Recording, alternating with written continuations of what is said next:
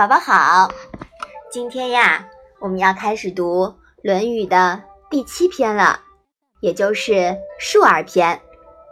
你先把第一章读一下好吗？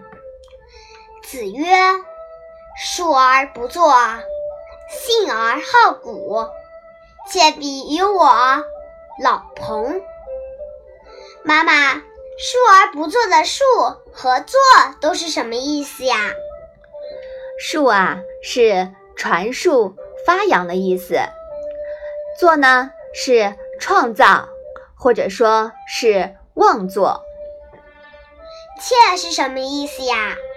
啊，哎，你有没有听过一个词语啊，叫窃喜？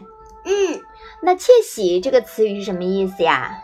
窃喜是暗暗的喜，嗯，暗暗的高兴，对吧？嗯，所以说呀，我们这里的窃呢。跟窃喜的窃意思是差不多的，是私自、私下的意思。老彭又是什么意思呀？老彭啊，是人的名字，但究竟指谁呢？学术界说法不一，有的说是老子和彭祖。在我们学习的西华国学院的《论语》版本中，偏向于指。老童和彭祖，这一章的意思你能了解了吗？孔子说：“只传承发扬而不妄作，相信而且喜好古代的传说。我私下把自己向老童、彭祖一脉靠拢。”嗯，在这一章里呀。孔子提出了述而不作的原则，是一种自我澄清，也就是他的学说呀，不是自己乱说的，而是继承了上古传说，是顺天道而为，不妄作。孔子时代之前的传说中，蕴含天道思想，而且又包含有老。彭信息的，那只有《山海经》了。你听过《山海经》吧？嗯，对。现代啊，有人说《山海经》是一部神话书，但是孔子还是有点相信里面的一些传说的。至少里面提到的关于黄帝始祖传承脉络，孔子啊是相信的。根据《史记》记载。皇帝有二十五子，得其姓者十四人。颛顼、帝喾、唐尧、虞舜，以及夏朝、商朝、周朝的君主，都是皇帝的子孙。孔子先祖是商朝的贵族，所以孔子认为自己也是老彭一脉相传而来的。那彭祖氏传到商朝呢？其中一代彭祖传人，在教育方面就很有成就了。在《大代礼记》卷九《于代德》这部书里面，记载了鲁哀公与孔子的一段对话，其中啊谈到孔子对彭祖一脉育人方法的几句。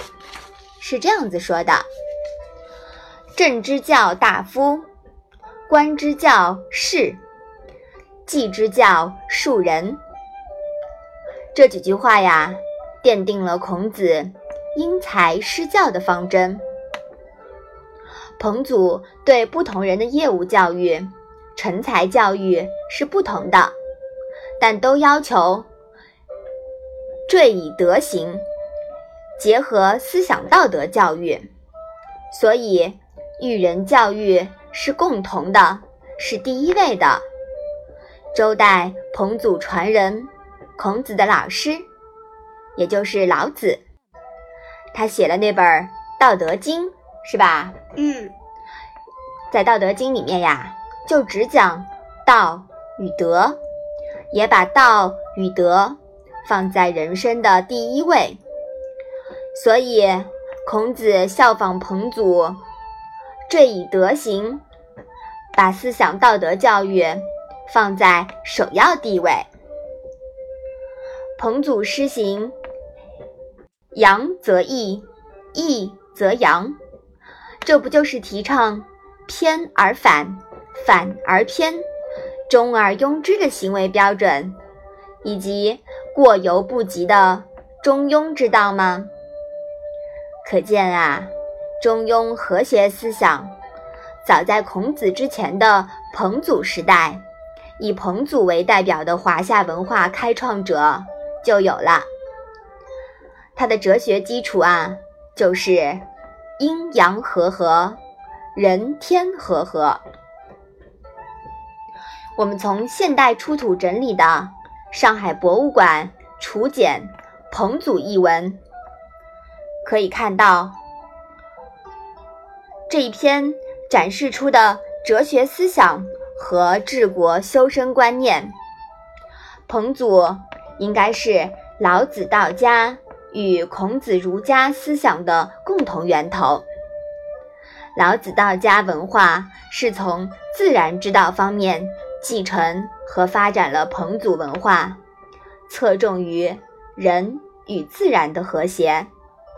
而彭祖则顺于天，为于人伦的思想，正是孔子将天道延伸到人伦之道的思想渊源。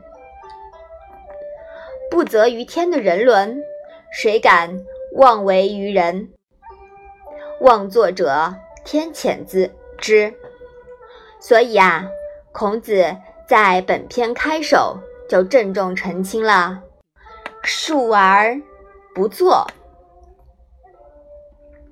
可见啊，我们作为炎黄子孙，现在学习传统文化，未来也要向孔子老师学习，继承和发扬我们的所学，让更多人认同我们的文化，并以此规范我们的言行，让社会更加和谐美好，是不是啊？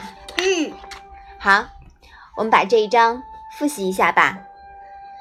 子曰：“述而不作，信而好古，且比于我老彭。”好的，那我们今天的《论语》小问问就到这里吧。谢谢妈妈。